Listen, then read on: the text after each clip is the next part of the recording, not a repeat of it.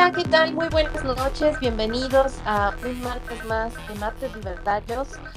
Que se vayan poniendo cómodos, vayan por algo de tomar, eh, que inviten al amigo, la novia, al novio, a acompañarnos, a escuchar este espacio que va a estar bastante interesante. Eh, sobre todo porque como en cada space que hacemos aquí en México Libertario, pues va enfocado en que ustedes eh, mexicanos, que todos como sociedad estemos bien informados y tengamos datos eh, y sobre todo eh, la, la, información de expertos. Y esta noche no va a ser la excepción, así que en un momento más les presentamos a nuestro invitado, pero antes quiero comentarles y hacerles esta, esta invitación a que nos visiten en la página de México Libertario, www.mexicolibertario.org, en la sección Think Freedom, ustedes van a poder encontrar papers o artículos intelectuales escritos por distintos expertos en los temas, donde ustedes van a poder sustentar muchísimo de las ideas liberales libertarias eh, en estos artículos o en estos papers y además, pues bueno, también le pueden ayudar a este think tank llamado México Libertario a seguir llegando a más personas con las ideas de la libertad, que ya lleva más de 10 años en México haciéndolo. Así que, pues, ahí está la invitación a que, a que apoyen, a que difundan. Y bueno, mientras en lo que se va subiendo nuestro invitado a, a que nos acepte el micro, se los voy presentando. Él es economista, es aficionado del Pumas, escribe para asuntos eh, capitales y también para México eh, Libertario, obviamente, y también para Viceversa MX. Él es el economista Asael Polo, quien como cada martes que nos toca tenerlo por acá, pues nos hace el gran favor de, desmenuzar estos temas de una forma muy excepcional y bastante eh, entendible. Ya anda por aquí el buen Asael. ¿Cómo estás, Asael? Bienvenido. Hola, Majo, ¿qué tal? Buenas noches. Un placer estar nuevamente con ustedes en estos martes libertarios.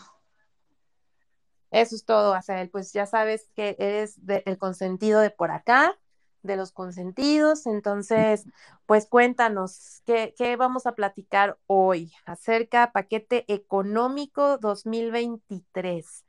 ¿Qué, ¿Qué tanto nos van a quitar de nuestros impuestos y qué tanto de nuestros impuestos se van a ir realmente a cosas importantes y no a gestiones que tienen que ver con eh, beneficios para el gobierno? Cuéntanos, a ver, ¿de qué va este paquete económico? Claro que sí, Majo. Em, vamos hoy a comentar bastantes puntos sobre este paquete que a mi parecer y de los que he revisado es una propuesta totalmente irresponsable la que ha enviado el secretario de Hacienda para, para 2023. Y ahorita vamos a revisar por qué, por qué lo digo de esa forma. Y vamos a también ver algunas cifras, algunos datos que nos van a dejar con la boca abierta porque nos pone en entredicho que casi vamos nosotros a sufrir una crisis de deuda en no, en no más del 2025. Pero veamos por qué. Eh, en este paquete económico para 2023, el Poder Ejecutivo, a través de la Secretaría de Hacienda y Crédito Público, entregó en su conjunto de proyectos de ley y reformas integradas al Congreso de la Unión para su análisis, discusión y su posible aprobación. Ya veremos cómo se discute en, en el Congreso de la Unión. Asimismo, pues está caracterizado por tres aspectos fundamentales. El primero, dicen que no habrá nuevos impuestos ni modificaciones a la miscelánea fiscal. En el segundo punto, nos comentan también que se mantendrá la disciplina fiscal, cosa que parece ser cierta. Y tercer, punto es que el gobierno eh, seguirá apoyando los programas sociales y proyectos insignias. Eso pues, lo caracteriza desde que tomaron las riendas en el 2018. En el primer caso eh, aparecen los criterios generales que es de política económica, en los cuales analiza la situación económica del país y el panorama internacional. Para el contexto se pueden estimar los ingresos y gastos del gobierno que recibirá y realizará para el próximo año mientras que en el caso de la Ley de Ingresos de la Federación, Es aquí donde se prevé la composición de ingresos futuros, impuestos, derechos, etcétera. En primera, en primera instancia, la ley de ingresos de la federación contempla el ejercicio fiscal, es decir, lo que los ingresos que tendrá para 2023, que lo estiman en 8.3 billones, con un presupuesto financiado por ingresos petroleros de 1.3 millones de 1.3 billones de pesos. Ahorita vamos a ver a revisar las matices también de esa de esa de ese punto por otro lado, nos dicen que habrá una contratación de 1.2 billones de pesos a través de deuda, un billón de pesos de fuentes internas y 5.500 millones de dólares del exterior. Es decir, que de esos 8.3 billones, 1.2 serán suscripción de deuda, a pesar de que ellos han dicho que no se van a endeudar. Eso por una parte. Finalmente, el paquete se refiere eh, a las asignaciones programadas del gasto público durante el ejercicio fiscal siguiente. También considera la asignación de recursos para las dependencias, secretarías, órganos autónomos, programas sociales, eh, otros proyectos de inversión, con los proyectos insignia, eh, entre otros. Y para 2023, este gasto, mm, como lo habíamos comentado, se estima de 8 billones 300 mil millones de pesos un aumento del 11.6% respecto a lo que se aprobó para 2022. Van a aumentar significativamente el gasto. Y esto se considera, bueno, no se considera, es el mayor en 14 años. Tanto que los ingresos como en los gastos, sobre todo si se compara con los ingresos y gastos reales de este año. Ahora empezamos, ¿no? Es muy optimista lo que están planteando ellos. En primera, porque el riesgo de que no se cumplan las previsiones del gobierno de México implica desde el recorte de recursos de programas y dependencias a un mayor endeudamiento y hasta una crisis fiscal al cierre del próximo año. Eso si no se ajustan estos, estas previsiones, pero ya veremos después si pueden haber eh, mayores implicaciones para años posteriores. También derivado de la alta inflación en México que enfrenta, 8.7% hasta agosto, y, otros países, el Banco de México está subiendo las tasas de interés y con ello pues está encareciendo el costo del dinero. Es más o menos la, la definición de tasa de interés. Y de acuerdo a los criterios generales de la misma política económica, este año la inflación cerrará en 7.7% para pasar, según ellos, en 3.2% en el 2023 y según también lo que, lo que comentan es que la tasa de interés a la que mantendrá Banjico pasará de 9.50 a 8.50. Aquí viene el primer punto. Lo tenemos que comentar y tiene que quedar muy claro. Una menor estimación de la tasa de interés también traería un impacto en el gasto público. De acuerdo con Hacienda, por cada 100 puntos de aumento de esta tasa, el costo financiero de la deuda lo haría en 300 mil millones de pesos. Es un escenario mucho más adverso, ya que el que se prevé una desaceleración económica global y particularmente en Estados Unidos, se ve difícil también que la actividad económica se pueda expandir hasta el 3% en México, según lo que ellos están planteando. Y aquí, en particular, pues enfatiza los supuestos del marco macroeconómico, ¿no? Porque lo relaciona con el crecimiento económico esperado eh, del paquete, del mismo paquete económico. En términos de crecimiento del PIB real, una sobreestimación del crecimiento en 2023. Ellos plantean que es del 3% contra el 1.6% del consenso de analistas y que incluso Banjico lo tiene más eh, en un escenario más pesimista, que es del 1.2%. Entonces, si la economía, por ejemplo, crece por debajo ya no del 3%, sino del 2%, entonces el gobierno federal se vería obligado a recortar, eh, hacer recortes en diferentes programas y dependencias porque estamos hablando de una cantidad importante de ingresos vía pago de impuestos. De seguir así, de seguir pues desacelerándose la economía, la deuda crecerá proporcionalmente respecto al Producto Interno Bruto, que de por sí ya estamos rondando en el 50%. Entonces, la sobreestimación del crecimiento es un riesgo para el cumplimiento de las metas fiscales, en primer punto. Si la economía crece menos de lo estimado, la recaudación tributaria también sería menor. Esta es una regla casi de facto si tú no tienes a personas dentro de la actividad económica, pues menos te van a pagar y estas pasan al mercado informal. Entonces, es, ahí el primer problema. Si no hay crecimiento económico, no hay quien te pague y si, y si tú estás gastando más de lo que tú planeas tributar, en primera instancia viene deuda. O también eh, el déficit público podría ser mayor. Eh, aunque también el presidente ha insistido que el crecimiento no debe ser la medida para, eh, pues él dice que para calificar de bueno o malo el desempeño de un gobierno, lo cual se me hace una incongruencia y una terrible afirmación. Entonces, lo cierto es que sin crecimiento económico y mayores recursos, las promesas no pueden transformarse en derechos y sin estos no puede haber felicidad o bienestar como él lo plantea. Por otra parte, la mayor parte de esta cantidad es sin precedentes en la historia del país, ya que saldrá de los bolsillos del ciudadano, es decir, los ingresos tributarios. Mediante la captación tributaria, ellos prevén que va a rondar entre los 4.6 billones de pesos de los 8 de los 8.300 planteados. Y esto gracias a un aumento real en la recaudación del impuesto sobre el valor agregado, que es el IVA, y del impuesto sobre la renta, es el ICR. El IVA ellos plantean que será del 11.4% y por parte del ISR 15.3% respectivamente. Es muchísimo lo que ellos plantean sustraerle al mexicano derivado del digno trabajo. Y veamos, ¿no? Y veamos si se cumple además de eso. Entonces, con ello se genera una mayor presión fiscal para los, en primera para los contribuyentes cautivos. Esto puesto que no se vio una miscelánea fiscal en la que hubo algún cambio en la política fiscal, ni ningún esfuerzo para ampliar la base de contribuyentes.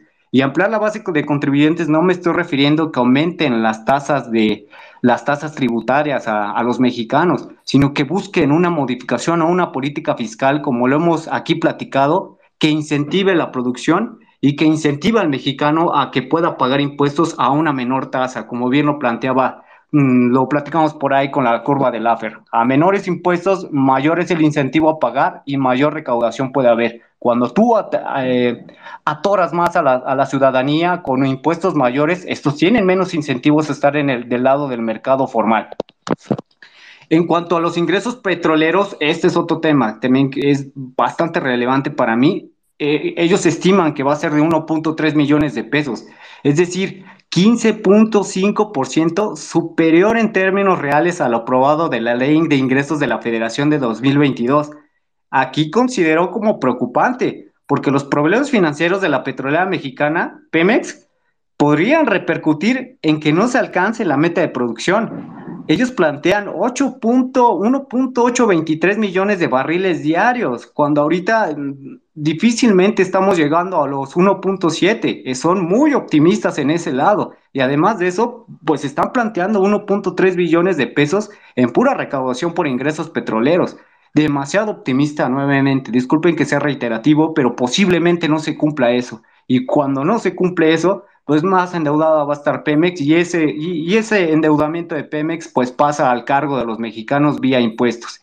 Y esto ya que la petrolera es la más endeudada del mundo por una parte y ha dejado de invertir por otra en exploración de pozos petroleros y eso podría eh, este, es comprometer más eh, la cantidad de petróleo que se, que se está extrayendo. Eh, también en el paquete económico eh, plantean cuáles son las obras insignias. Y en esta parte sí lo considero, se descuida al país ya que de cada 100 pesos que se gastan, 10 se dedican a las megaobras como el tren Maya, o bien a los programas sociales como Jóvenes Construyendo el Futuro, o la pensión para el bienestar de los adultos mayores, que dicho sea de paso, las pensiones es ya una bola de nieve que pronto le va a explotar eh, alguna administración. Es enorme la deuda en gasto no programable por vía, vía, de, vía de pensiones. Entonces, como ha ocurrido en años anteriores, eh, eh, está proyectado un presupuesto de 47 mil millones de pesos para el próximo año para dos bocas en primera, pese que en 2022 ejerció 153 mil millones de pesos. Es decir, lo triple que originalmente estaba estimado y aún así le van a dar más lana. Y a pesar de, que, de la política de austeridad impuesta por el gobierno federal, también el gasto gubernamental no ha parado de crecer pasamos de los 5.8 billones de pesos en 2018 a los 7.1 billones de pesos para 2022. Ahorita vamos a estar en 8.3 billones. Es decir, más del 40% ha aumentado el gasto y no se ve o no se ve la intención de que lo puedan recortar. Entonces, lo que cambió fueron las prioridades en este gasto y los gastos inevitables, ¿no? Empezamos con el gasto no programable, eh, es decir, aquel que se destina en el cumplimiento de obligaciones como pagos pendientes de años anteriores, eh, también son gastos destinados a cubrir comisiones e intereses de la deuda pública y es este gasto que también se está realizando para pagar las pensiones.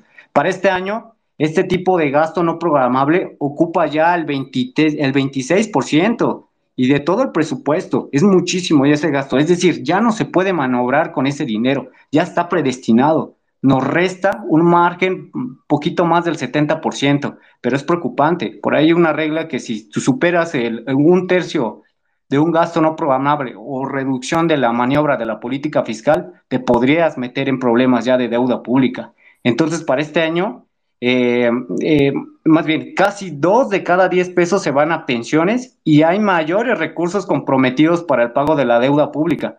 Para este año se aumentó en 6.7 respecto al año anterior hay que hacer algo con esa deuda pública. No podemos estar pagando nada más el mínimo, sino hay que reestructurarla para que en el futuro tengamos más ingresos para financiar el, desarrollo. Entonces, por otra parte, si queremos gastar más, tenemos que ganar más. Y para lograrlo hay tres vías. En la primera, híjole, la más lamentable es subir impuestos, desafortunadamente. Aquí el problema es que no tenemos la holgura económica porque hay una desaceleración y un estancamiento de nuestra economía. Entonces, al aumentar los impuestos, tú puedes atorar aún más la actividad económica e incluso poderla inducir a una recesión. Y, por otra parte puede haber un descontento social. Digo, nos han estado aumentando impuestos que vienen desde el 2020 en épocas de pandemia y que han sido, eh, digamos, eh, progresivos, a pesar de que ellos dicen que no han habido nuevos, sí han sido progresivos dentro de esta administración. Nos están apretando más con impuestos. Entonces, híjole, sí lo vería complicado que, sea la primera opción subir impuestos para poder gastar más. La segunda opción es endeudarse más, cosa que sí están haciendo, como lo hablé en, al principio de la exposición. 5.500 millones por fuentes externas y, un poquito más de un billón de pesos de fuentes internas. Es decir, van a expandir el gasto en 1.2 billones meramente por deuda, a pesar de nuevamente de que ellos dicen que no nos vamos a endeudar. Eh, por ahí algunos analistas han, dicho que esta deuda puede ser sostenible si se cumplen las previsiones del, del gobierno respecto a los criterios macroeconómicos, sobre todo del crecimiento económico. Pero veamos, una tercera opción para que se, eh, podamos nosotros gastar más y que es la que tiene que ser la más sensata, es la del crecimiento económico. Sin embargo, nosotros sabemos cuál es la situación del país. A algo que podrían ayudar eh, a mitigar esta desaceleración es con una inversión física derivada de un gasto público en proyectos que sean viables. Sin embargo, aquí lo que están haciendo es en estas obras insignias destinar muchísimo dinero y no ver en un horizonte por lo menos una utilidad. Si nos está hablando que Tren Maya se, va a tener que subsidiar una vez que termine su construcción y esté eh, en operatividad, por otro lado, nosotros tenemos ya dos bocas que están con eh, sobrecostos que llegaron a los 20 mil millones de, dólares y que además tampoco se ve que tenga una viabilidad económica, además de que quién sabe si refine, ¿verdad? Y la tercera que es el AIFA. Ya sabemos la situación tan penosa que está pasando Santa Lucía. Por una parte, porque tiene costos operativos muy altos que, llegan a los 20 millones de pesos y por otra, los ingresos son apenas, los ingresos están derivados de apenas 64 vuelos diarios en promedio, y es lo que están estimando para el siguiente año, que son los que van a tener nuevamente por día. Es algo complicado porque no hay viabilidad económica. Tal vez en el corto plazo les estés dando eh, alguna ocupación al mexicano en términos de empleo, pero pues, eh, eh, posteriormente lo vas a tener que despedir o destinar más, más lana para que éste pueda seguir ocupando un empleo. Entonces se ve difícil por ese lado. No se ve también este, que vayan a hacer algún tipo de obra pública que pueda tener esta viabilidad económica y poder empujar la, el crecimiento económico. Por ese lado es difícil, ¿no? Entonces, por lo pronto, llegará el paquete económico para 2023 con escasos recursos por una parte y un mayor número de necesidades. Veamos quiénes pierden y quiénes ganan más en esta ocasión. No sé si quieren hacer alguna intervención o, seguimos. Pues por el momento no tenemos todavía ninguna manita levantada ni han solicitado la voz. Este, yo creo que podemos seguir. Pero igual, eh, antes de continuar, invitarlos a los que nos están escuchando y eh, que pues si les surgen dudas, con confianza pidan la palabra para que aprovechen que tenemos aquí a Asael, experto en economía, y, nos pueda resolver dudas. Entonces, este, pero no, eh, hasta ahorita no hay ninguna pregunta. Claro, entonces, mm, en el siguiente punto me gustaría revisar cuáles son los porcentajes en los ramos administrativos, estos asignados en 2022 respecto a 2023 en términos de millones de pesos. El primero Híjole, y el más preocupante, y ayer lo comentaba en una entrevista, es el que el ciudadano debería de presionar a estos políticos que están representándonos en el Congreso de la Unión. En primera instancia es en términos de educación. Apenas aumentaron un 6% respecto al año pasado. O sea, el año pasado teníamos un presupuesto de 378 mil millones y ahora lo vamos a dejar en 402 mil millones es muy poco lo que se está aumentando. Le están dando muy poca prioridad a la educación pública. Y además de esto, es tradición en este gobierno que cuando les hace falta lana para esos proyectos insignias o estos programas de transferencias monetarias directas o yo les digo programas electorales, eh, directamente se van a reducir los presupuestos, hacen subejercicios en, en los ramos de educación y de salud es decir, que no hacen el gasto, no hacen el gasto efectivo en estas dependencias y pasan, lo traspasan a estos, o lo traspasan a, a Pemex, lo traspasan a CFE, lo traspasan a dos bocas. Es completamente lamentable. Nada más un 6% en términos de, de crecimiento porcentual. Y en términos reales, híjole, si le descontamos de inflación, prácticamente es negativo, lo comentaron eh, eh, en lana para esta dependencia pero lo que sí aumentó muchísimo fue para la Secretaría de Bienestar y para todos estos programas. Aumentó en 32%.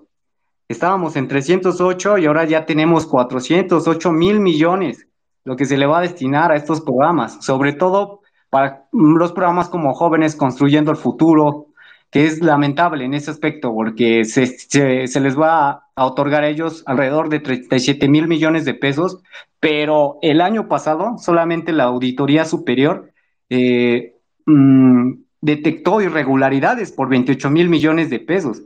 Es decir, estas irregularidades son, eh, híjole, hay que, hay, que, hay que echarle un ojito, porque las irregularidades vienen casi en su totalidad por por transferencias a personas ya muertas. Casi los 28 mil millones de pesos. Y, no, y no, no, no, no, ha habido un comunicado de la Secretaría de Bienestar para hacer transparente esta información. Se han hecho de la vista gorda y aún así se le va a otorgar más dinero. Por otra parte, también se le da dinero en este programa de jóvenes construyendo el futuro a personas que no están registradas o inclusive eh, mismas malversaciones entre empresarios y, y jóvenes en donde ellos dicen, bueno, pues, este, yo te inscribo al programa, si quieres tú no vengas, yo me quedo con la mitad y yo te doy la otra mitad. Irregularidades que están a la luz eh, de la evidencia de todos los días, sin embargo, como lo comento, se hacen de la vista gorda, no lo analizan y siguen destinando dinero. Desde luego que es un desvío de recursos a todas luces. Por otra parte, tenemos el ramo de la salud, solamente se le va a aumentar un 5%. Ya lo comentábamos también en el espacio pasado sobre los consultores adyacentes, que le redujeron el, presupuesto al INSABI y dejó de otorgar 81% menos de consultas respecto al año pasado. Es una cifra brutal. Le estás dejando de otorgar al paciente mexicano la salud que por la constitución tienen derecho. Y además de esto, pues ya en este mismo año el INSABI prácticamente pasó a desaparecer para pasarlo a la, a la administración del INSS no les funcionó y no hay opacidad también en saber cómo va a seguir administrando esta dependencia de salud. Por eso lo comentábamos también, es mejor empoderar a estos consultorios que seguir atendiendo al mexicano en estas deficientes y precarias instituciones de salud pública como el INSS o el. Por otro lado, también tenemos un aumento muy significativo en la Secretaría del Turismo, y este fue del 115% respecto al año pasado. ¿Y saben qué es lo peor de todo eso? Es que el 115% va destinado completamente al ramo del tren Maya. Es una brutalidad lo que le van a dar al tren Maya, sobre todo los ramos administrativos. Y ya lo hemos comentado, como lo comentábamos ahorita, el tren Maya no tiene viabilidad. Una vez que empiece en operatividad, se va a tener que, se va a tener que subsidiar hasta el pasaje, porque no se estiman que haya la afluencia debida para que este proyecto tenga por lo menos una utilidad neta positiva. Y se le va a dar más lana. Esas son las prioridades del gobierno.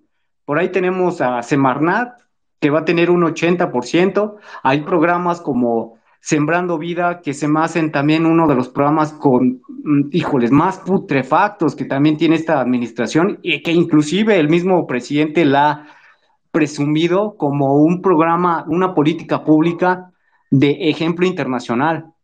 Solamente para 2019 eh, y, eh, hubo una investigación por parte mm, de, un periodista allá de Estados Unidos, el cual mostró que, que había una deforestación de 70 mil hectáreas y es difícil esto, ¿no? ¿Por qué? Porque esta deforestación, él, él eh, según los, los testimonios que fue recogiendo allá donde se estaba destinando este programa, es que decían muchos por allá que eh, los campesinos que aludían que era un incentivo a quemar y arrastrar con terrenos de bosque para recibir recursos y que los mismos no tenían una corresponsabilidad. Es decir, con el solo hecho de quemar el terreno, eran acreedores a recibir el recurso que va desde 6 mil pesos mensuales por hectárea, y son muchas hectáreas las que tienen a veces esas personas. Ellos comentaban que al no ser árboles nativos y en donde no se podía dar estos, estas, estos frutos que te, que, te, que te ponía el programa, pues era difícil garantizar su cosecha por un lado, por lo que dejar el terreno, en sus palabras, pelón, resultaba mejor negocio que invertir recursos y tiempo. En otras palabras, es más atractivo la deforestación. Entonces, nada más veamos.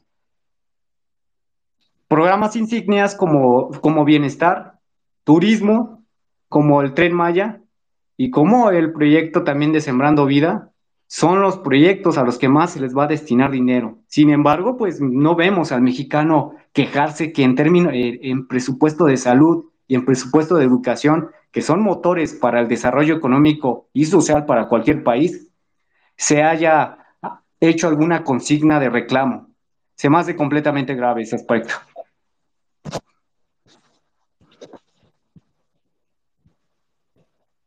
Perfecto, Asa.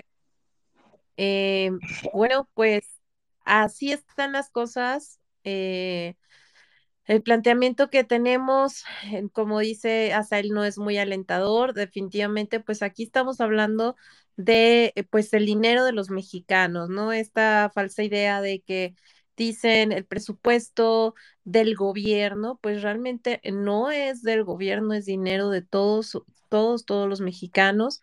Eh, y pues el gobierno simplemente es un administrador que se encarga de brindar eh, pues lo principal que debería de ser, que es la parte de seguridad y justicia, que es preocupante que, la mayor parte se va a otras cosas que a lo importante, que sería seguridad y justicia, ¿no? Que esa parte me gustaría saber ahorita saber en cuánto, cuánto presupuesto se está destinando realmente a fortalecer el Estado de Derecho, a proteger a los mexicanos, este, porque no, no, no, no me quedó muy claro. Y pues por aquí ya nos empiezan a solicitar el micro, entonces eh, vamos a empezar a, dar micros, eh, porque por aquí creo que María del Rosario tiene una duda. Vamos a darle el micro. Eh, ¿Qué tal, María? ¿Cómo estás? Bienvenida, buenas noches. Adelante con tu pregunta. ya nada más tienes que abrir tu micro. Hola, María, ¿nos escuchas? Buenas noches. María a la una. Buenas noches. ya, ya, ya. Buenas noches a todos. Mi pregunta para hacerles es la siguiente. ¿Qué tan cierto es lo que dijo el presidente de que ya hay menos desigualdad?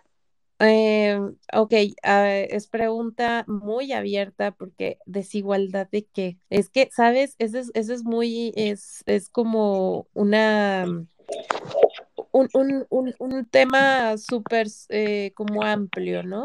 porque puede haber desigualdad siempre entre los seres humanos siempre vamos a ser desiguales porque ningún ser humano es igual. Eh, buenas noches, María Rosario. Eh, me imagino que en términos de desigualdad económica por el tema que estamos abordando, híjole, sí, sí quisiera ser puntual con esto, porque el presidente López Obrador no solo afirma que México es un país menos desigual en términos de economía, sino que también sostiene que en los primeros dos años de su gobierno se logró mejorar la distribución del ingreso. Pero veamos cuáles son las matices de esto. Un argumento que valdría hablar de un país menos desigual es que entre 2018 y 2020 los ricos perdieron más ingresos que la clase media y que ésta perdió más que los pobres. Ojo con ese primer aspecto.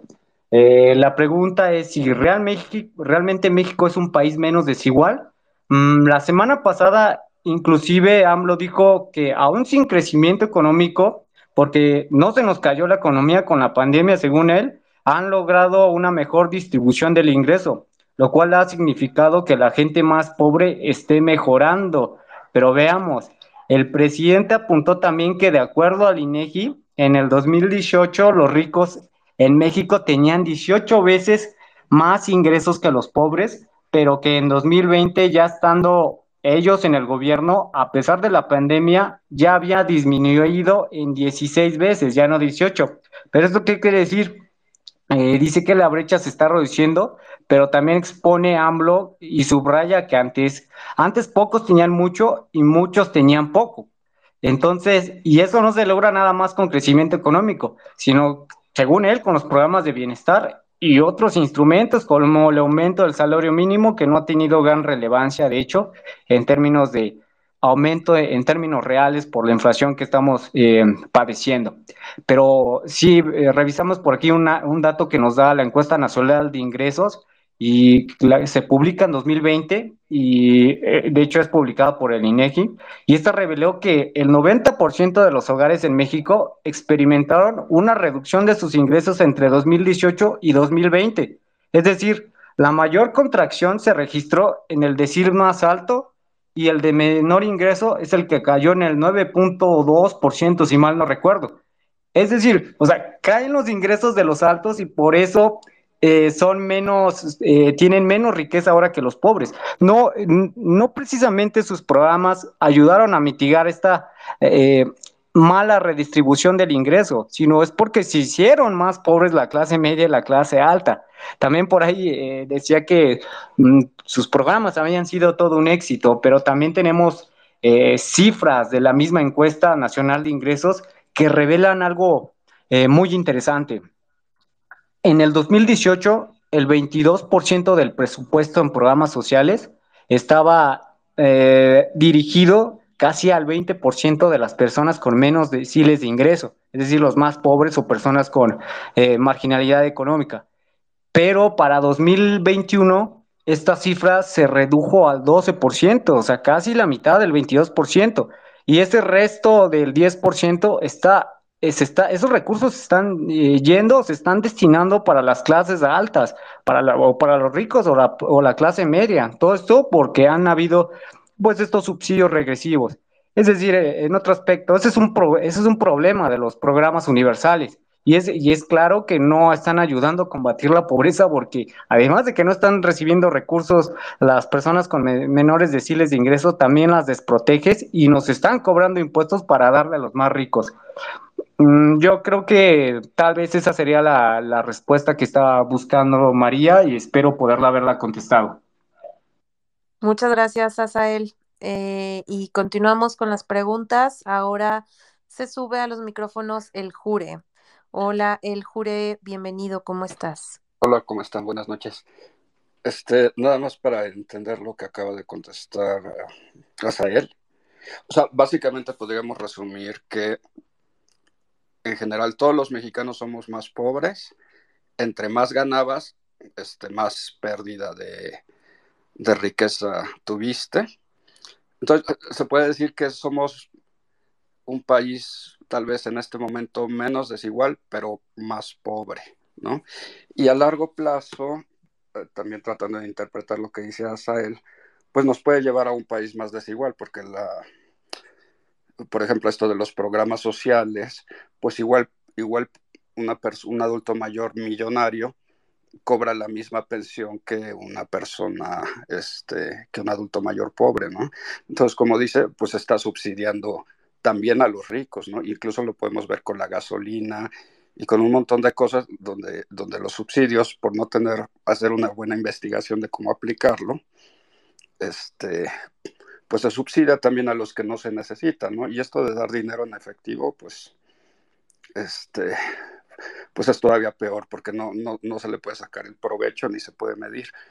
Eh, y, y, bueno, esa sería como una pregunta para Sael, si más o menos eso es lo que nos está diciendo.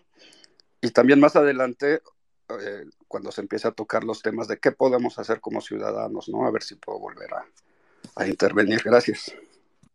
Gracias, el jure. Adelante, Asael. Muchas gracias, el jure. Buenas noches, un placer tenerte nuevamente por aquí. Y en efecto, eh, como bien nos dices, la diferencia de ingresos entre un extremo y otro es de 16 veces menor que la que teníamos en el 2018 cuando era 18, casi 19 veces mayor. Pero exactamente eso no necesariamente significa que se haya logrado una mejor distribución del ingreso. La desigualdad en el país podría ser incluso mayor, pues los hogares de más altos ingresos no incluyen información correcta. Y déjenme aclarar esto. Cuando, eh, cuando los ricos se, se, predisponen a evadir impuestos o, no, o no pagarlos o eh, tienen mecanismos financieros muy sofisticados para hacerlo. Entonces, esto lo que lleva es a una subestimación del ingreso del sector más rico. Y estos son las subdeclaraciones u omisiones de información en la parte de la alta distribución. No solo provoca esta subestimación de la concentración del ingreso, sino que también afecta el cálculo de otros indicadores sociales, como la pobreza multidimensional.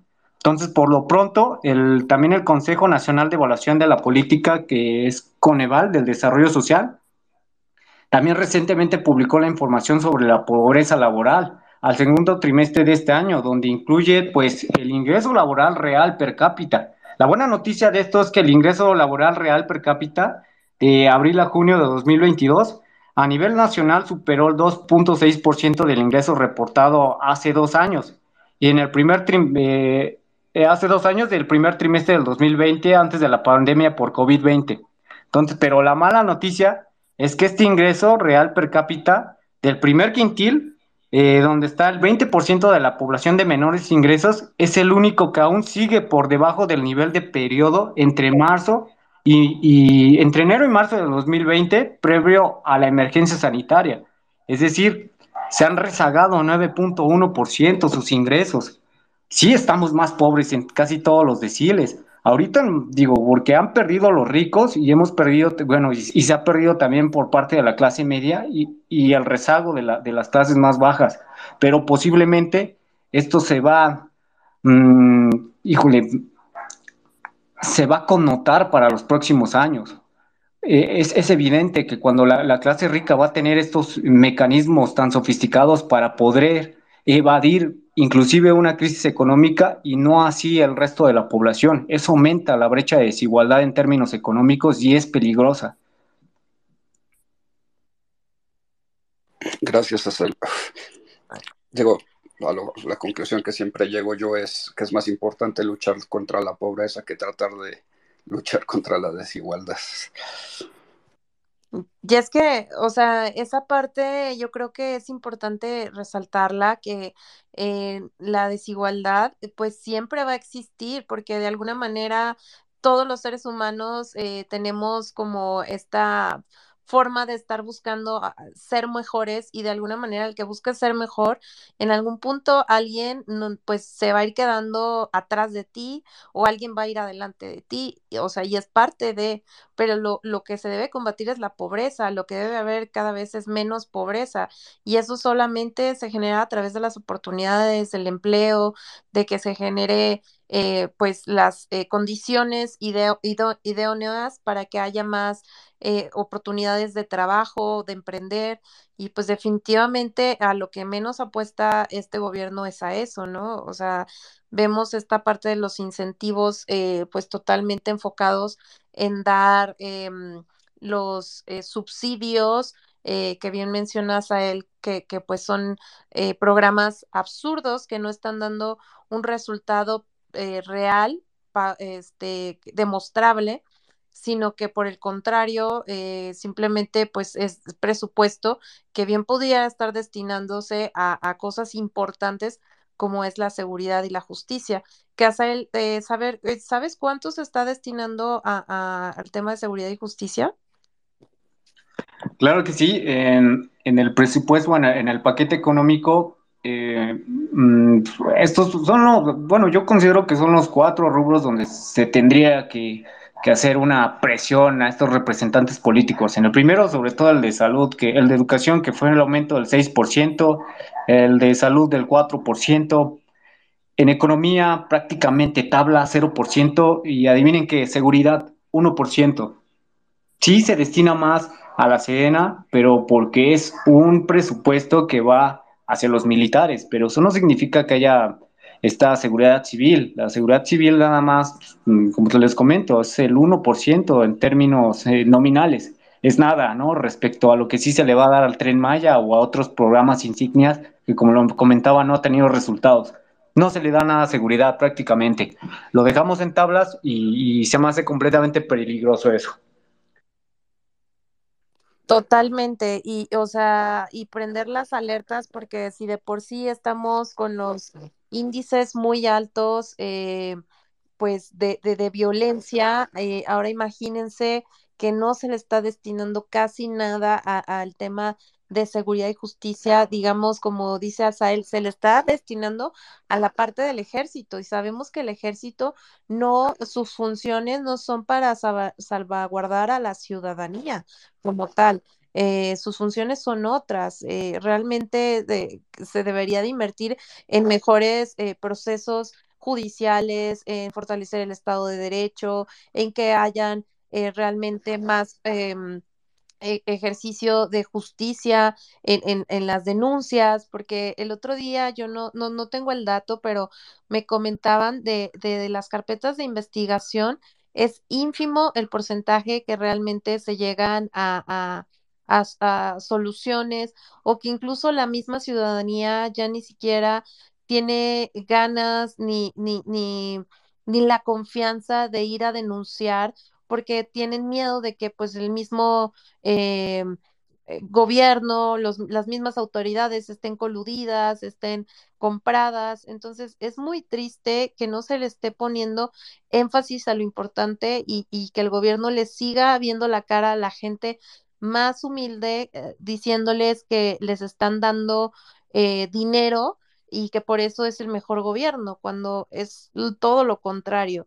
Y, pues yo creo que esto lo vamos a ver hasta que realmente el, país esté envuelto todavía en un caos mayor o, o, no sé, de verdad eh, es muy preocupante que, que, estas cosas las estemos hablando, las estemos planteando en este tipo de espacios y que seamos tantos mexicanos que ahorita estemos escuchando este, este, este espacio y no, no, no, no sea noticia, ¿no? Pero digo, también entiendo que está complicado porque pues este gobierno casi que diario nos trae con noticias preocupantes y alarmantes que pues es difícil enfocarnos en una, ¿no? Entonces, pero sí creo que es de fundamental este preocupación eh, poner atención en este tema del paquete económico. Eh, bueno, seguimos con las preguntas. Eh, si alguien más tiene preguntas, solicita el micrófono con toda confianza. Eh, pues aquí se trata de esto, de intercambiar ideas y sobre todo despejar dudas. vamos a ver si por aquí, Pedro, tienes alguna, algún comentario. Y si no, vamos a ir leyendo también por ahí algunos de sus comentarios y preguntas que tienen. En el caso de María, vimos que tuiteó eh, una pregunta de que si eh, esto significa que va a tener que pagar más en sus tarjetas. Em, creo que por ahí vi ese tuit. Eh, las preguntas que tenemos por acá en el chat es, ¿la desigualdad es una causa de la pobreza? ¿O cómo explicar que a mayores utilidades de las empresas, menos crecimiento del PIB y mayor desigualdad? ¿Es más importante la riqueza o la recuperación del planeta? Esta pregunta la hace Venusa 9. Son tres preguntas, parece ser. Em, ¿Cómo ves, Asael? ¿Quieres darle respuesta a alguna? Te las repito. Claro, la primera mm, dice que a mayor utilidad de las empresas hay un menor crecimiento económico. Sí, díjole, esto me parece que es, eh, es falaz. En primera, porque no hay estudios que evidencien alguna correlación entre mayor eh, inversión por parte de las empresas, hay mayor pobreza. Es completamente lo contrario. Se tiene bien documentado que cuando hay mayor inversión, generas, mayor, generas más empleos y entre mayor inversión hay mayor competencia entre empresas. Y cuando hay competencia entre empresas, los precios suelen este, caer. A esto se le conoce como economías de escala. Y cuando los precios caen, el mismo eh, salario que se le otorga al empleado aumenta en términos reales. No necesariamente es que, bueno, yo gano, no sé, 200 pesos al día y me los tienen que aumentar a 250 para que yo tenga un mejor poder adquisitivo. No es así. Si bajan los precios, si retiquetan los precios a la baja, eh, yo con esos mismos 200 puedo comprar más. Es directamente una correlación que hay cuando hay mejores utilidades en, en las empresas y esto derivado de una mayor competencia que genera dinamismo económico. Entonces, por ahí sí no veo eh, algún caso en algún país que suceda eh, lo contrario, donde mejores utilidades de empresas, menor crecimiento económico y mayor desigualdad. Inclusive en algunos países, a partir del coeficiente de Gini, cuando hay mayor inversión, el indicador refleja una menor desigualdad. El caso más mm, que me suena más es en Inglaterra en donde está cerca de la unidad y em, del coeficiente de Gini, es decir, que, hay menor desigualdad precisamente por estas altas tasas de capitalización. Mm, por otra parte, nos decía que también mm, la pregunta era si es más importante la riqueza o la recuperación del planeta. Caray, este, esto tiene que quedar muy claro. Obviamente que nosotros vamos a eh, tener que utilizar recursos naturales y hacer uso intensivo mm, tal vez de tierras o de bienes, bienes de capital que provengan de la naturaleza para que nosotros podamos subsistir. Sin embargo, también la misma teoría económica lo explica bastante bien a este problema de externalidades. Lo explico rápido, para, igual para no comer tanto el tiempo. Eh, esto es el teorema de caos y está también eh, bien em, documentado en países como casi toda la Unión Europea, donde se asignan derechos de propiedad privada a las personas que puedan responder a este problema de externalidades negociando entre sí para eh, comprender por qué. Supongamos, no sé, que los derechos de propiedad sobre el río fuesen asignados a Ramón y que en una negociación entre Ramón y Lara no implicase el costo alguno, sería entonces posible que ambas partes llegaran a un acuerdo, no sé, reduciendo el volumen de producción total. Esto ha ayudado, por ejemplo, cuando, cuando yo, yo lo he comentado mucho aquí, cuando hay una empresa que está contaminando mucho, sin embargo, también tenemos al lado a, personas viviendo, donde las mismas empresas eh, hacen una negociación con esas personas de al lado y les incluyen mejores servicios tal vez de alumbrado público o la misma seguridad otorgado por un privado y quedan en ese acuerdo, ¿no? Donde yo te, yo te otorgo estos servicios sin intervención del gobierno y tú a mí como empresa me dejas producir. O en otro caso pueden haber intervención, si, no eh, se puede arreglar entre privados, también puede ser por intervención gubernamental. Y una de las intervenciones gubernamentales que mejor eh, eficiencia tiene en este término, en, en este tipo de políticas públicas es con la emisión de estos llamados bonos carbón, en donde yo te otorgo un cupón para que tú puedas tal vez expedir dióxido de carbono eh, al aire. Sin embargo, entre más tú produzcas y contamines el aire, mayor va a ser el impuesto que te voy a cobrar. Entonces hay veces que las empresas con el afán de no estar pagando tanto este, digamos, impuesto multa, eh, y están incentivadas a buscar también mejores procesos productivos menos contaminantes, como es el caso de las energías limpias que prácticamente derivan de, una política pública por, por, un, este, por una emisión de carbón o un cupón de carbón.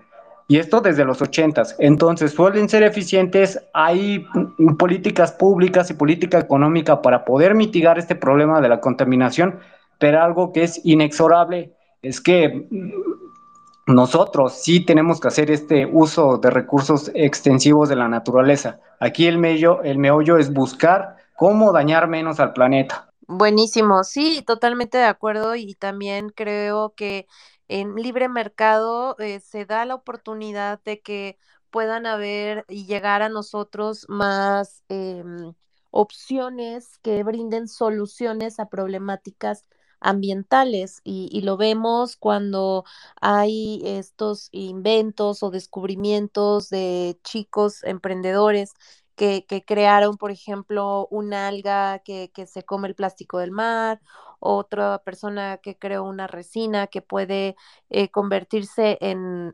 cemento a partir de la basura y dejar eh, completamente vacíos los rellenos sanitarios y, y crear casas y carreteras a partir de esos residuos, eh, la gente que hace eh, no sé, suelas de la basura, o sea, hay tantas opciones cuando se permite que haya libre mercado eh, y al contrario de que se, mm, se controle el mercado para, para supuestamente hacer concientización ambiental, pues lo único que haces es darle beneficios a unos cuantos de seguir contaminando, y, pero nada más que paguen este que paguen más, ¿no?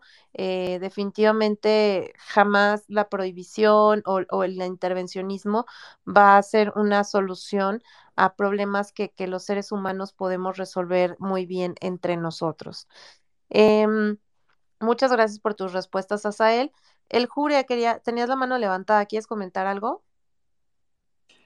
Eh, sí, nada más quería dar, eh, digamos, complementar un poco lo que ya nos dijo Asael que es la parte de, bueno, cómo se relaciona los mayores ingresos de las empresas con mayor pobreza. Eso solamente pasa en la medida de que un país eh, tiene libertad económica. Este, si, si, es un país con poca libertad económica, quiere decir que las empresas tienen barreras de entrada protegidas este, por el, o establecidas por el mismo gobierno y esto provoca que haya menos jugadores que puedan entrar al mercado para que puedan competir con ellas. Y entonces ese fenómeno es el que podría explicar por qué en algunos escenarios mayores ingresos no necesariamente representan mayor bienestar para la gente, ¿no? Este, digamos, las ideologías de tendencia estatista, pues proponen la solución de limitar o de aumentar el impuesto a los ricos o a las empresas exitosas, pero realmente la, solución es disminuir esas barreras de entrada para que más empresas puedan entrar a competir. Eso también ayuda a la distribución del ingreso. Por eso a mí se me hace muy peligroso este, en el actual gobierno que pareciera que los tratos entre, para poder abrir una empresa o una nueva planta tiene que pasar por el visto bueno del presidente, ¿no? O que el presidente se esté reuniendo con algunos empresarios, como si fuera, como si esa fuera la clase empresarial, y la clase empresarial pues es desde el que vende lotes en la esquina, ¿no? Y obviamente no están representados, y esas, ah, esas reuniones que en otros países están prohibidas, pues dan lugar a que, a que a esto del mercantilismo estatal, ¿no? Donde yo te doy permiso y vamos a hacer leyes para levantar las barreras de entrada y que sea más difícil que entren eh, nuevos competidores, o este discurso de la soberanía o el nacionalismo, ¿no? Eso también disminuye la posibilidad de que exista mayor, eh, mayor competencia. Gracias. Gracias, el Jure. Eh, ¿Quieres comentar algo, Asael? Sí, claro, estoy totalmente de acuerdo. Y además de que mm, cuando los, este chronic capitalismo, que le llaman este capitalismo de cuates, en donde los gobiernos benefician a unos cuantos empresarios de la iniciativa privada, efectivamente, le imponen barreras y estos pueden determinar un alto precio al consumidor. Por ahí en teoría económica le llaman el excedente del consumidor o también el excedente del, del del oferente. Sin embargo, sí, sí, precisamente es bastante peligroso porque ellos tienen un poder de mercado sobre los consumidores y a partir de eso pueden inclusive dar un, eh, otorgar o ofrecer peores productos de lo que podrían ofrecerse en, una, en un escenario de mayor competencia económica. Entonces, he de ahí eh, la respuesta de por qué algunas empresas, sobre todo aquí en México, se han hecho muy ricas. Es el caso de Telmex, que muchos años estuvo protegida, estuvo protegida por el gobierno con el pretexto de que tenía que recuperar las pérdidas de la aquella venta que se le hizo eh, en el gobierno de Salinas de Gortari. Sin embargo, hubo una muy buena reforma que yo alcanzo a rescatar del gobierno de Enrique Peña Nieto y fue esta reforma en telecomunicaciones, donde abrieron esta entrada a los competidores, no nada más nacionales, sino del extranjero, y los precios fueron en picada. Veíamos que era más accesible poder eh, recargar tiempo aire desde tu celular, obtenías inclusive más megabytes, eh, para poder navegar en Internet, pero prácticamente de un mes a otro. Fue impresionante las implicaciones tan inmediatas que tuvieron, que tuvo una reforma que, que deje entrar a mayores competidores y precisamente cumplió con lo que dice la teoría económica de economías de escala. Mayor competencia entre agentes económicos, menor será el precio. Y precisamente es algo que, resulta muy bien y es lo idóneo en términos de política económica que se tenga que realizar en el país. Eh, y, de ahí va mi respuesta. Cuando eh, hay este escenario de economías de escala, se puede obtener también, eh, precisamente está relacionado con un mayor dinamismo en términos de crecimiento económico y no al revés. Solamente al revés, como bien comentaba el Jure, cuando hay este, estas barreras que estas barreras a, mayores competidores o que estás protegiendo a algunos, a, algunos empresarios o por otra parte que los estás nacionalizando y solamente te concentras en tener empresas productivas supuestamente estatales o estas paraestatales, que mm, en otros términos para mí todavía es peor porque el ejercicio de las pérdidas de las el ejercicio de las pérdidas recae en los contribuyentes. Pero sí, estoy completamente, estoy completamente de acuerdo con esa postura. Gracias, Asael. Buenísimo una pregunta. O sea, esto lo, estamos, lo, lo, estamos, lo estás viendo desde el punto de vista de las empresas, pero también estas barreras de entrada para que haya más empresas también afectan la parte de los que no son empresarios, ¿no? O sea, la, el mercado laboral. Al tener no solamente el poder sobre, sobre los precios al consumidor, también tienen el, poder sobre este, uh, los salarios que van a pagar. Al no tener competencia, pues pueden darse el lujo de pagar lo que ellos quieran. Y como están en un, en un escenario en, en, el que necesitan bajar costos, pues ellos se van a bajar lo más que puedan en la parte salarial. Y no hay, no hay empresas que puedan ofrecer mejores salarios a, a, las, a los trabajadores, o sea, los dejan con muy pocas opciones.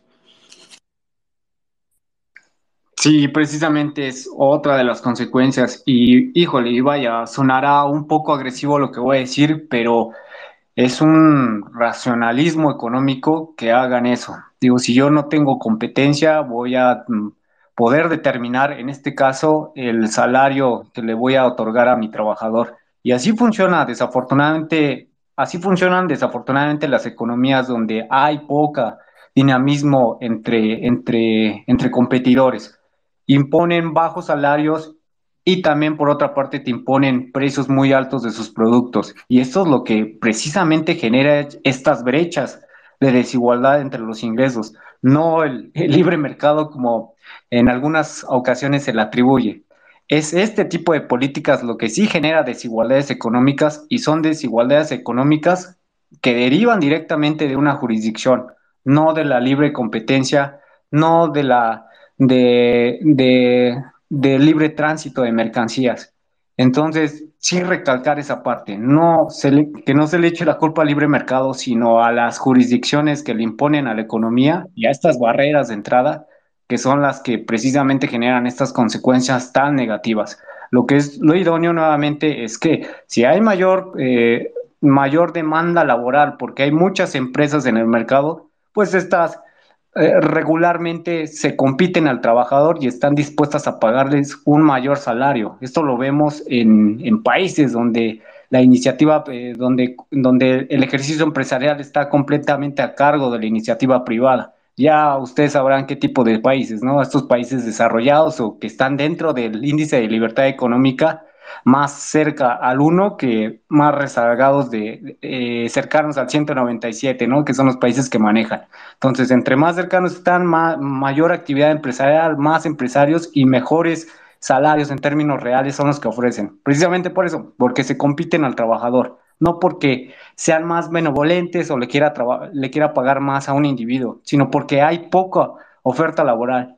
Y esa poca ciudadanía, pues lo tienes que atraer incentivándolos con mejores ingresos y mejores recursos para su bolsillo. Perfecto, pues bueno, ahí ya tenemos la parte que, que, que, que, por ahí tenían dudas. De, el otro día, por eso justo leí una frase de que los libertarios no somos pro empresa, somos pro mercado. Y esto incluye a todos los individuos que participan en un mercado empresa, este, compradores, comerciantes, eh, consumidores, o sea, a todos nos afecta que, o nos beneficia que exista un libre mercado. Y entre menos intervención estatal, pues mayor beneficio para los individuos, porque si no, lo vemos con tantas trabas que hay en un país como México, que para poder emprender tienes que pasar por un montón de burocracia, tienes que em, pues chutarte un montón de trámites y para formalizar lo mismo. Entonces, eh, pues obstruye mucho la creación de empleos y de oportunidades y de la generación de, de, de, riqueza para el país. Entonces, eh, si ustedes ven cuando escuchan a, un eh, político populista decir vamos a estar como Dinamarca o como los países nórdicos, bueno, pues primero imiten lo que hacen en esos países y algo que tienen muy claro en esos países es que se respeta el libre mercado, que allá no hay imposición de salarios mínimos ni todas estas ideas que, vienen mucho del marxismo orientadas a, a castigar al empresario o al emprendedor, ¿no? porque al final los que generan pues son todos los que se animan a arriesgar su propio dinero para generar este, pues riqueza, ¿no? Porque es muy fácil eh, eh, querer dar dinero y repartirlo cuando no es tuyo, cuando no te ha costado, como es el caso del gobierno, como a ellos no les cuesta ese dinero, pues no les importa arriesgarlo, no les importa eh, inflar precios cuando hacen obras faraónicas como las que mencionas a él, no les importa eh, meter a gente inútil o a sus amigos o, y por eso hacen eh, estos tipos de tratos de beneficiar a, los monopolios oligopolios porque pues finalmente reciben beneficios directos o privilegios directos del gobierno. Si esto no le diéramos esa facultad al gobierno, pues eh, no, no existiría tanta estas empresas que se brincan, eh, todos estos procesos que, que, a los mortales sí nos toca hacer, ¿no? Entonces, pues eh, ahí dejamos esto un tanto para reflexión y que sepan que, que sí existe otra opción eh, y es dentro de las ideas de la libertad, justo en estos momentos en México que estamos en una situación complicada en la que vemos pues que no sabemos para dónde hacernos, eh, los liberales y libertarios nos estamos uniendo para crear el primer partido libertario de México. Eh, estas acciones pues vienen eh, sumándose, tenemos de aquí a diciembre para juntar siete mil firmas. entonces, pues acérquense ahí a la cuenta del Partido Libertario MX eh, para preguntar cómo pueden eh, sumarse. Nos faltan eh, más auxiliarios en más estados que, puedan ayudar a, juntar firmas.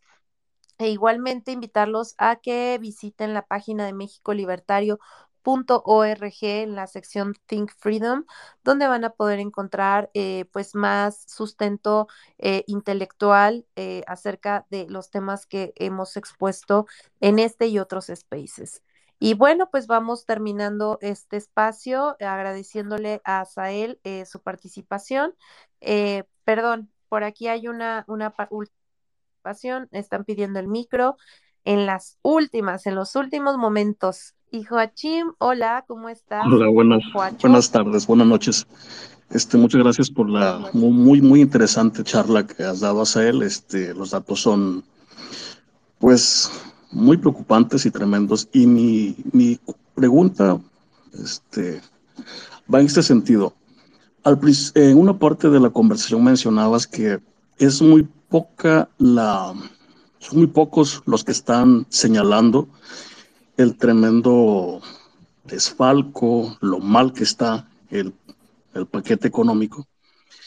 Y yo creo que en parte es porque la mayoría de los mortales comunes pues no le entendemos gran cosa a, lo que, a los números, ¿no? A la, economía, cómo funciona, cómo se llaman, los conceptos, todo esto. Y si uno que más o menos le, le entienda los números luego resulta complejo y confuso, pues para el grueso de la población es, es un tema casi de extraterrestres, ¿no? Eh, mi, mi, pregunta es, ¿tienes algún, alguna sugerencia, comentario para tropicalizar el tema y convertirlo a lenguaje coloquial, doméstico, de tal forma que se pueda lograr interesar al grueso de la población o, o por lo menos más personas que, que, sumen a un reclamo, a un señalamiento de que las cosas no funcionan adecuadamente? Eh, sería mi comentario y muchas gracias por permitirme el micrófono. ¿Qué tal, Juacho? Muy buenas noches y agradezco tu, tu respuesta. La, tu, tu pregunta y la respuesta es interesante. Estoy completamente de acuerdo que hay indicadores y hay política económica que es muy difícil de, de, entender, sobre todo cuando estamos hablando de la fiscal o de la política monetaria, cuando se tienen que tomar, tocar temas de presupuesto o, temas de inflación.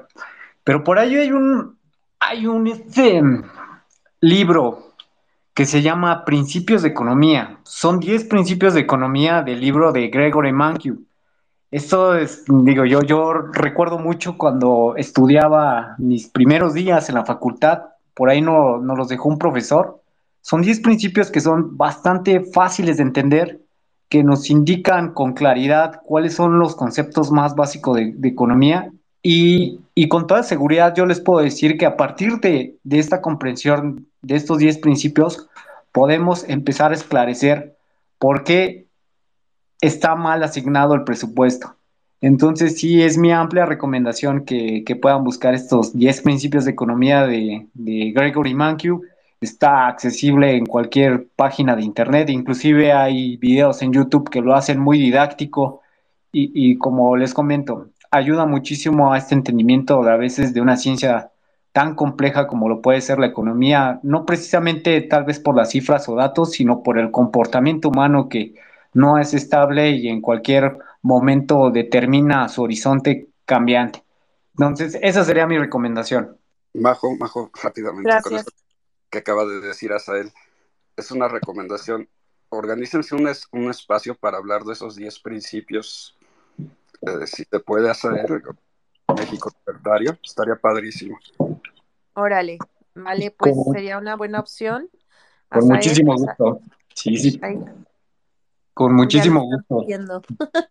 Sí, sí, claro, Oye, Sael, aprovechando que tienes el micro abierto de una vez, este, que nos comentes eh, dónde pueden seguir tu trabajo, tus redes sociales, algo que quieras compartir antes de irnos despidiendo. Claro que sí. Eh, eh, eh, nos, publicamos aquí en la página de mexicolibertario.org, en la sección de Think Freedom, tenemos diversos trabajos sobre mmm, situaciones o problemáticas en el país y, le, y, en los trabajos damos soluciones tanto privadas como públicas o hacer un análisis crítico o un análisis propositivo de estas diversas coyunturas que están pasando eh, en México, sobre todo en temas de economía. Por ahí sí tenemos, mmm, me gustaría mucho que le echaran un ojo a un trabajo que yo realicé que fue sobre las externalidades negativas, que son estas acciones de un individuo que afectan a terceros, como puede ser la contaminación, como puede ser el ruido, en donde eh, esclarezco cuáles son, cuáles podrían ser las alternativas que nosotros como individuos podríamos darle solución a estas problemáticas, o como empresarios, o, ya por último, cómo el gobierno podría intervenir de la manera más eficiente. Por ahí sí les, recomiendo ese trabajo, se llama Las externalidades negativas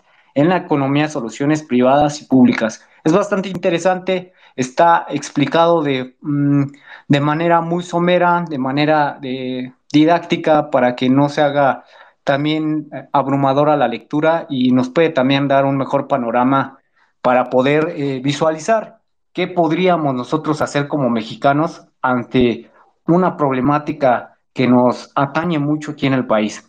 Entonces, bueno, por otra parte, yo los invito también a seguirme en mi red, eh, aquí en Twitter, eh, ya me aparece a el-bajo Polo este, 10, igual publico en algunos otros sitios como viceversa o en Asuntos Capitales, ahí hago más artículos de, de opinión, diferentes aquí a los de México Libertario, que son más artículos de investigación. Y pues nada, agradecerles nuevamente a todos por estar aquí y darse el tiempo de podernos acompañar y aprender nuevamente juntos en un espacio tan interactivo como nos ofrece México Libertario. Eso, buenísimo, pues muy contentos con tu participación y gracias por, por todo lo que nos compartiste hoy. Y muchas gracias a todos nuestros oyentes, a los que participaron y pues los esperamos en un siguiente space de martes libertarios. Eh, recuerden seguir la página de mexicolibertario.org en la sección Think Freedom y no olviden que el futuro es libertario. Hasta la próxima, bonita noche.